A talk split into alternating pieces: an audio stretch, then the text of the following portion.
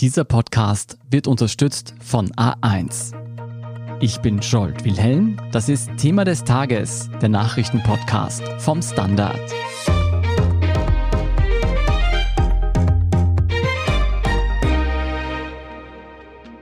Stellen Sie sich eine Welt vor, in der alle Österreicherinnen und Österreicher geimpft sind, in der die Allgemeinheit geschützt und das normale Leben weitgehend zurückgekehrt ist.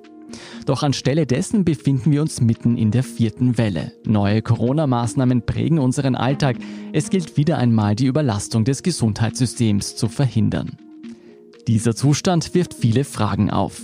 Wer hat diese Situation zu verantworten? Wie viel ist jenen Menschen noch an Einschränkungen zumutbar, die sich zum Schutz aller impfen lassen? Bestimmt hier eine Minderheit der Impfunwilligen zumindest indirekt über die Freiheiten aller? Und wie gefährlich ist dieses Ungleichgewicht für unser Zusammenleben? Über all diese schwierigen Fragen spreche ich heute mit meinem Kollegen Erik Frei. Erik, wenn wir uns das aktuelle Pandemiegeschehen ansehen, dann scheint es, als würden wir auf einen ganz finsteren Herbst zusteuern. Müssen wir uns auf ein ähnliches Szenario wie vor einem Jahr einstellen? Also wenn man sich die Zahlen anschaut, die Kurven, dann schaut es sogar schlechter aus als im vergangenen Jahr, weil wir ja diese Zahlen von Infektionen und auch von Belegungen im Spital, von Intensivbetten ja im vergangenen Jahr erst etwas später hatten. Und wir wissen, wohin das hinführt. Aber die Situation ist doch eine ganz andere. Im vergangenen Jahr war jeder in Österreich gefährdet und konnte sich jeder infizieren und jeder auch schwer erkranken. Heute sind ungefähr zwei Drittel der Bevölkerung durchimmunisiert und damit ist die Wahrscheinlichkeit, dass sie infiziert werden, geringer und vor allem, dass sie erkranken, sehr, sehr gering. Das heißt, eigentlich könnten die ein normales Leben haben und könnten eigentlich einen hellen Herbst erleben, einen hellen Winter. Es ist das andere Drittel, das gefährdet ist. Das Absurde aber ist, dieses Drittel, das gefährdet ist, weil sie sich nicht impfen lassen, obwohl sie es könnten, und die sehen das gar nicht ein, wie gefährlich es ist. Die steuern hierzu in eine mögliche Katastrophe, persönlich und auch kollektiv, während die anderen, die, die sich Sorgen machen, sind die, die eigentlich Vorsorge getroffen haben. Wer hat denn diesen sehr unbefriedigenden Zustand zu verantworten? Das liegt vor allem daran, dass die Durchimpfungsraten in Österreich einfach niedriger sind als in anderen Ländern und viel niedriger, als sie sein könnten. Wie das zustande gekommen ist, das ist eine große Frage. Die Regierung hat sicher in diesem Sommer nicht die Energie dahinter gesteckt, um Menschen zu überzeugen, weder mit den finanziellen Mitteln, also mit Kampagnen, noch mit öffentlichen Auftritten. Aber es liegt auch irgendwie offenbar an der Kultur dieses Landes, an Menschen, die einfach grundsätzlich glauben, sie wissen alles besser als Wissenschaftler, als Mediziner, als Virologen. Auch die FPÖ spielt eine ganz entscheidende Rolle. Es gibt in Europa keine andere rechtspopulistische Partei, die so viele Anhänger hat und die so offen, beziehungsweise deren Parteichef so offen gegen Impfungen auftritt. Auch das hat dazu beigetragen.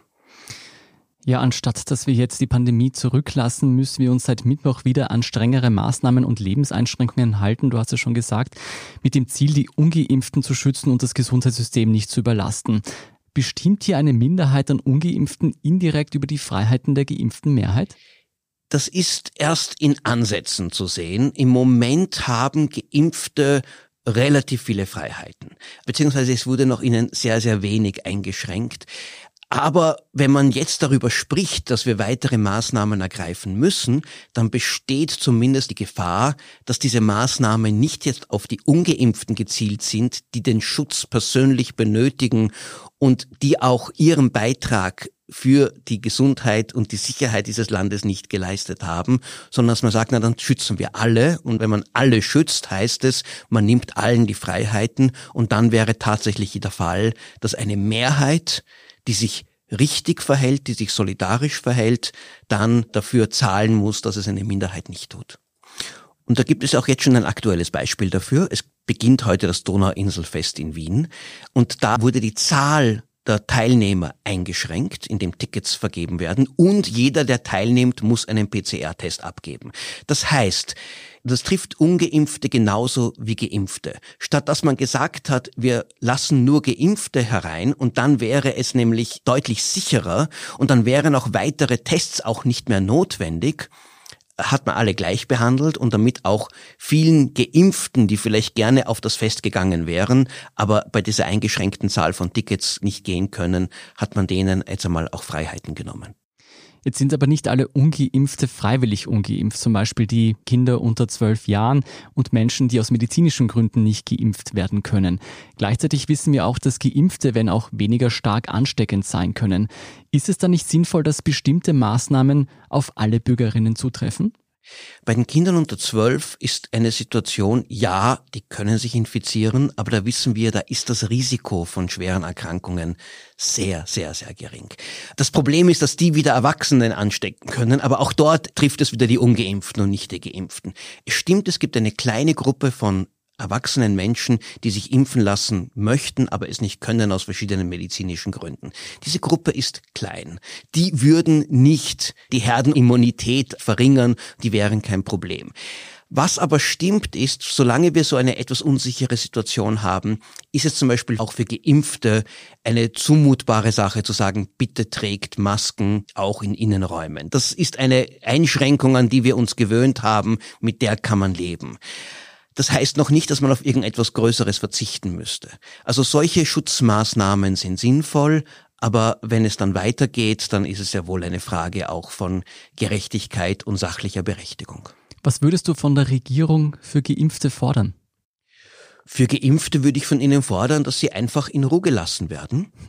Vor allem, dass man ihnen nicht sagt, nein, wir schränken die Größe von Versammlungen ein oder wir verlangen von den Krankenhäusern, von den Gesundheiten, dass sie planbare Operationen verschieben. Das klingt so harmlos, eine planbare Operation. Das kann aber eine Frage für jemanden, der eine neue Hüfte braucht und nicht richtig gehen kann, kann das eine ganz entscheidende Sache auch der Lebensqualität sein. Also das sind Sachen, die jetzt nicht irgendwie unwichtig sind. Naja, machen wir das halt nicht, weil es geht ja ums größere Ganze, sondern ich glaube, da müssen die Rechte der Geimpften auch aus Verfassungsgründen einfach gewährleistet werden, damit sie zu der Normalität, die ihr auch von unserem Bundeskanzler versprochen wurde, tatsächlich zurückkehren können. Das bedeutet im Gegenzug aber, dass sich, wenn Maßnahmen notwendig sind, wenn man einen Schutz schaffen muss, dass der sich auf die ungeimpften beschränkt. Was denkst du denn, wieso gibt es nicht längst mehr Privilegien bzw. Freiheiten für Geimpfte und Immunisierte? Na gut, der Schritt für die sogenannten Privilegien, wobei ich würde sagen, ein normales Leben zu führen, ins Theater, ins Kino, in Sportveranstaltungen, auch in große gehen zu können, ist kein Privileg, sondern ist ein Grundrecht in einer freien Gesellschaft.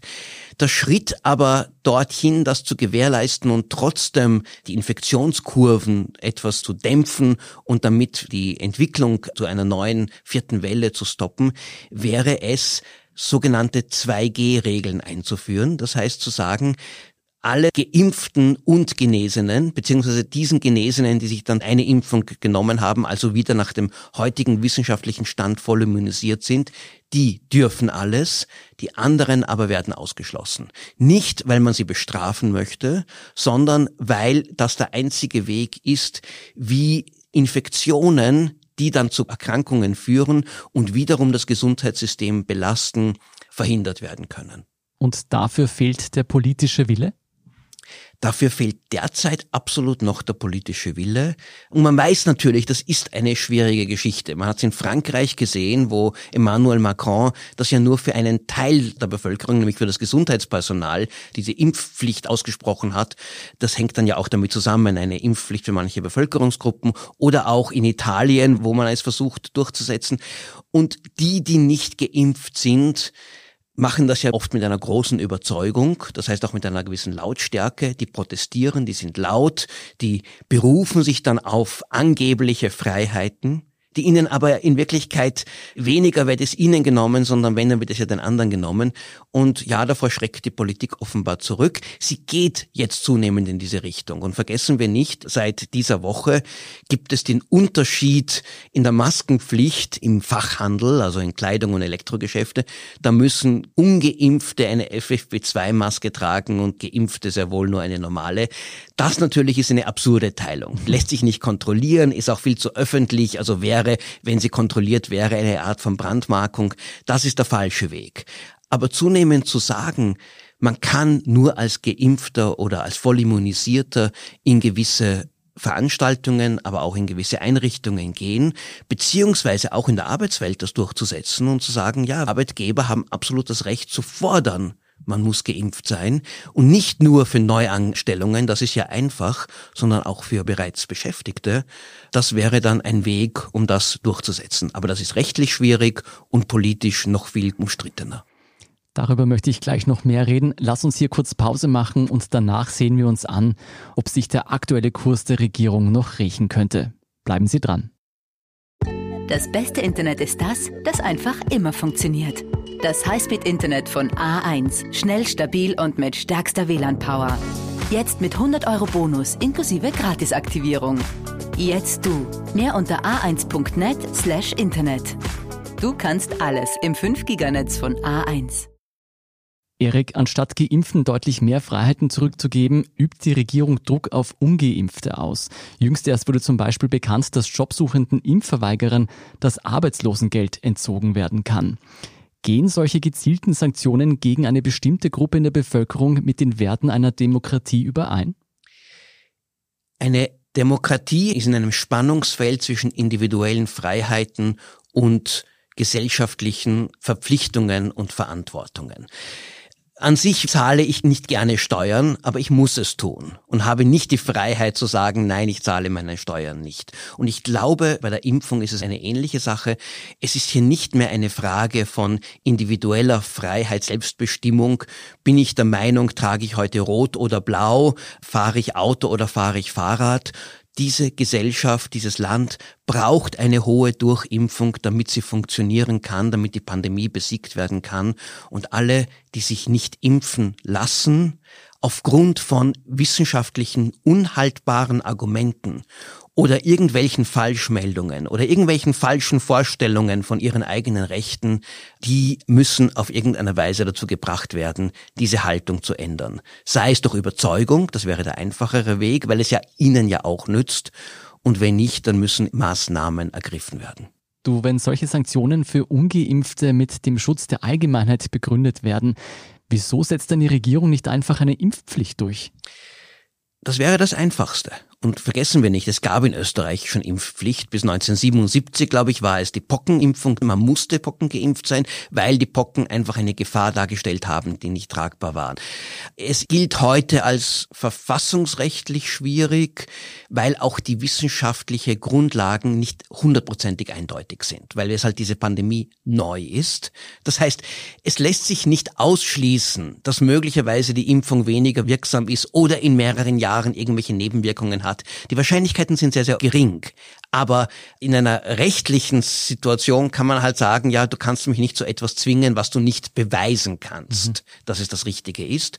Und politisch sind wir halt in einer Phase von großem Individualismus, von großem Gefühl von Freiheiten und interessanterweise kein Land der Welt soweit ich es sehe, hat offiziell diese allgemeine Impfpflicht durchgesetzt. In China würden sie es tun, wenn sie genug Impfstoff hätten, ziemlich sicher. Aber überall in den westlichen Demokratien versucht man aus der allgemeinen Impfpflicht zu entkommen, aber sehr wohl, was möglich ist und ich glaube auch sinnvoll ist, dass man bestimmte Berufsgruppen, die in einer ganz bestimmten Verantwortung sind, weil sie eben sehr viel Kontakt haben mit anderen, dass man dort die Impfung voraussetzt. Jetzt hat tatsächlich eine Hörerin von Thema des Tages, die Alexandra, genau dazu eine interessante Frage gestellt. Und zwar, weshalb es nicht zumindest für bestimmte kritische Bereiche eine Impfpflicht gibt. Lehrerinnen tragen zum Beispiel die Verantwortung für ihre Schüler und Schülerinnen, genauso wie Kindergartenpädagogen und Pädagoginnen für ihre Kindergartenkinder. Und Ärzte und Gesundheitspersonal müssen Patienten und pflegebedürftige Menschen vor Gefahren schützen, beziehungsweise dürfen diesen keinen Schaden zufügen. Wie kann es da sein, dass es in diesen Berufsfeldern keine Impfpflicht gegen ansteckende und potenziell tödliche Krankheiten gibt? Ja, das frage ich mich auch. Das wäre der nächste logische Schritt. Ich glaube, in einigen Ländern ist er auch schon bereits unternommen worden. Laut Rechtsexperten ist das absolut auch vertretbar, auch arbeitsrechtlich. Alle Virologen, Epidemiologen, Mediziner, die man fragt, sagt, ja, das müssen wir tun. Das wäre ein ganz, ganz entscheidender Schritt, um Menschen zu schützen. Außerdem zum Beispiel eines der größten Probleme, vor denen wir stehen. Also wenn wirklich diese Zahl der Infektionen und Erkrankungen und schweren Erkrankungen zunehmen, das größte Problem auf den Intensivstationen ist ja nicht die Zahl der Betten. Es gibt genug Betten, es gibt dann nicht genug Personal. Mhm. Und das liegt auch daran, dass dann, wenn die Infektionen zunehmen, sich halt auch Pfleger und Krankenpersonal und auch manche Mediziner, die nicht geimpft sind, anstecken werden und ausfallen. Also ich glaube, dort eine Impfpflicht könnte man absolut durchsetzen. Das würde ich als reine Zögerlichkeit und Mutlosigkeit der Regierung zuschreiben. Ich will das Wort Feigheit jetzt nicht verwenden. da ist es gefallen. Erik, lass uns abschließend noch ein bisschen vorausschauen. Bisher waren ja vor allem die Impfverweigerer und Maßnahmengegner diejenigen, die auf die Straße gehen und protestieren. Denkst du, das wird sich ändern? Wird sich die geimpfte Mehrheit mehr Gehör verschaffen in Zukunft? Also ich würde mir das erwarten, dass das ein größeres Thema für die Geimpften wird. Jetzt noch nicht, weil bisher wir leben noch eigentlich in diesem Sommer, wo eigentlich sehr viel und fast alles möglich war. Aber wenn dann wirklich die ersten Einschränkungen kommen, die auch Geimpfte treffen, wenn dann Theater und Kino und Sport eingeschränkt oder abgesagt wird, wenn dann möglicherweise es zu einem weiteren Lockdown kommt, dann könnte ich mir vorstellen, dass dann auch die Geimpften sagen, Moment einmal, und sich auch auf das Versprechen der Regierung beziehen, die gesagt haben, es wird nicht zu einem allgemeinen Lockdown kommen. Möglich ist auch, dass das im regionalen Bereich passiert. Ich meine, jetzt erleben wir schon aufgrund auch von dieser Corona-Ampel und aber auch der Bezirksgliederung in Bezirken mit hoher Infektion, in Gemeinden gibt es dann ganz bestimmte Maßnahmen sowie Ausreisebeschränkungen. Wenn dann dort das Leben gelähmt wird, dann werden vielleicht einfach in dieser Gemeinde Gemeinde, die, die geimpft sind, sagen, Moment einmal, wie kommen wir eigentlich dazu? Mhm. Wenn man sich das Verhalten der Parteien ansieht, scheinen es sich alle mit den Impfskeptikern zumindest nicht ganz verscherzen zu wollen. Das ist vorher schon angesprochen. Die FPÖ ködert sogar gezielt Maßnahmengegner mit Unwahrheiten. Ist das eine Strategie, die nach hinten losgehen könnte, auch für diese Parteien? Also an sich sind die Parteien, abgesehen von der FPÖ, sehr deutlich, dass sie sagen, jeder soll oder müsste sich impfen lassen. Da ist die Botschaft klar. Wo es stimmt, dass sie sich mit den Impfgegnern nicht verscherzen wollen, ist, dass sie nicht die Impfpflicht fordern. Zumindest fördert es nicht die ÖVP. Und die Grünen als Koalitionspartner halten sich da auch zurück, während, glaube ich, SPÖ-Chefin Pamela Rendi-Wagner sich sehr wohl hier für Impfpflicht, zumindest für bestimmte Berufsgruppen, ausgesprochen hat. Die FPÖ spielt hier eine Sonderrolle. Eine Partei, die wirklich praktisch in Allianz mit Servus TV, vor allem als so als Medienpartner, mhm. wirklich Stimmung gegen Impfen machen, auf eine, ich würde sagen, völlig unverantwortliche, eigentlich sehr gefährliche Weise diesem Land eindeutigen Schaden zufügen. Und gleichzeitig ist die ÖVP wahrscheinlich ein bisschen auf der Bremse, weil sie halt in etwas über einer Woche dann in Oberösterreich vor Wahlen stehen, wo sie ja auch viele FPÖ-nahe Stimmen hoffen, von denen viele auch, sagen wir, impfskeptisch sind, viele auch nicht geimpft sind. Ob sich das jetzt irgendwie rächen wird, es wird sich rächen fürs Land, wenn die vierte Welle mit größerer Kraft kommt. Es könnte sich für die FPÖ auch rächen, wenn einfach sehr viele ihrer Anhänger krank werden und manche auch sterben. Also da würde man erwarten, dass irgendwann einmal die Leute draufkommen, dass sie hier von Herbert Kickel in die Irre geführt wurden und sehr schlecht beraten wurden. Andererseits erleben wir das auch in anderen Ländern, zum Beispiel auch in den USA, in Florida, wo der Gouverneur DeSantis genauso wie Kickel praktisch sehr gegen alle Einschränkungen wettert und auch sehr hohe Infektionszahlen hat. Leute, die das Impfen ablehnen, ich glaube, die denken jetzt nicht so rational nüchtern, das ist richtig, das ist falsch, aha, das Ergebnis war jetzt nicht dem, was mir versprochen wurde. Das geschieht sehr stark aus dem Bauch heraus. Und die verzeihen es auch ihren politischen Helden, wenn sie dann am Ende dann vielleicht im Krankenhaus oder sogar auf der Intensivstation landen. Ein Grund dafür könnte sein, dass Impfverweigerer laut einer neuen aktuellen Studie ein besonders großes Misstrauen gegenüber der Regierung haben. Riskiert man mit dem aktuellen Kurs über kurz oder lang auch die Wut und den Frust der Geimpften auf sich zu ziehen? Droht hier die Lage zu eskalieren? Das wäre ja spannend, wenn dann an einem Samstag nicht nur eine Demonstration der Corona-Maßnahmengegner, sondern auch dann eine zweite Demonstration auch von Corona-Maßnahmengegnern, aber die, die sagen, ihr, ihr Ungeimpften seid schuld daran. Mhm. Ich sehe dieses Szenario nicht aus einem einfachen Grund. Die Menschen, die sich impfen lassen, treffen für sich selbst Vorsorge, denken eher auch vernünftig und neigen nicht unbedingt dazu, wutentbrannt auf die Straße zu gehen und trauen auch der Regierung mehr. Also aus dieser Mehrheit der Bevölkerung, da ist sicher weniger Energie vorhanden zu sagen, wir demonstrieren, wir kämpfen.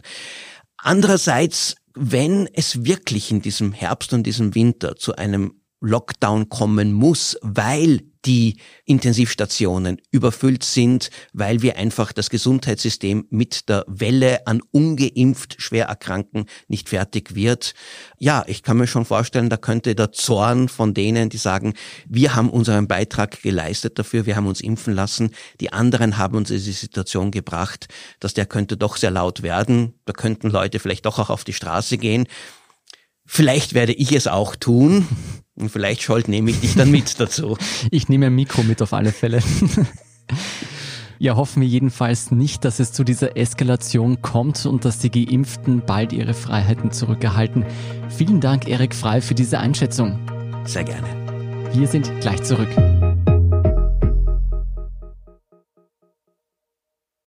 Das beste Internet ist das, das einfach immer funktioniert. Das Highspeed-Internet von A1. Schnell, stabil und mit stärkster WLAN-Power. Jetzt mit 100 Euro Bonus inklusive Gratisaktivierung. Jetzt du. Mehr unter a1.net slash Internet. Du kannst alles im 5-Giganetz von A1. Und hier ist, was Sie heute sonst noch wissen müssen. Erstens, am Freitag hat in der Causa Ischgl der Zivilprozess gegen die Republik Österreich begonnen. Betroffene machen Amtshaftungsansprüche gegen den Staat geltend.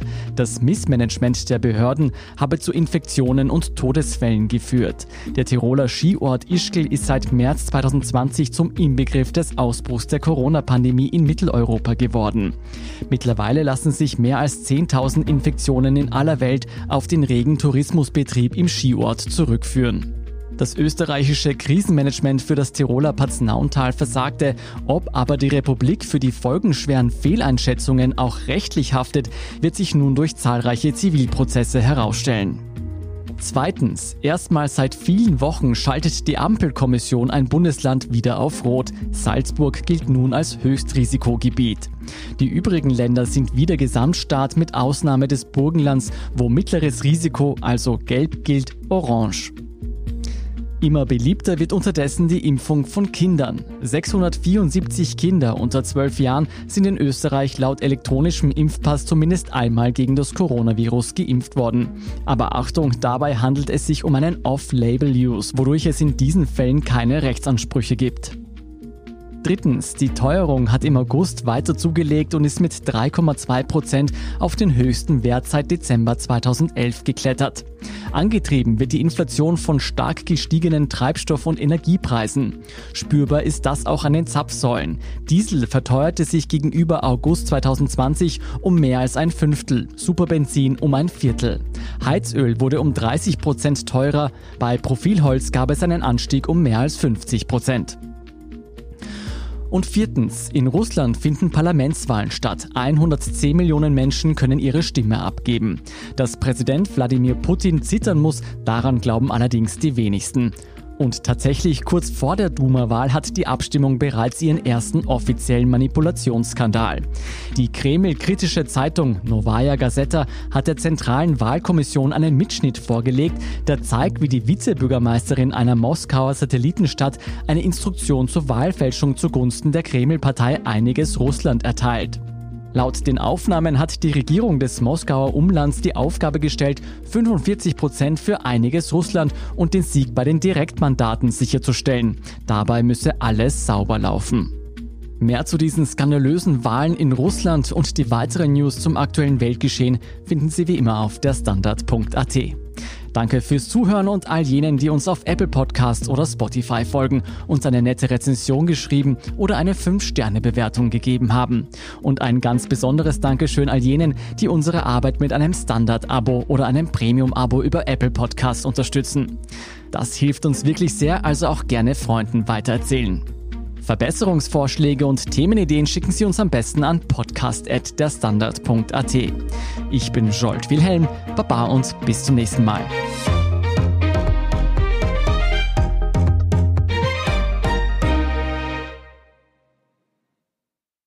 Das beste Internet ist das, das einfach immer funktioniert. Das Highspeed-Internet von A1. Schnell, stabil und mit stärkster WLAN-Power. Jetzt mit 100 Euro Bonus inklusive Gratisaktivierung. Jetzt du. Mehr unter a1.net/internet. Du kannst alles im 5 Giganetz von A1.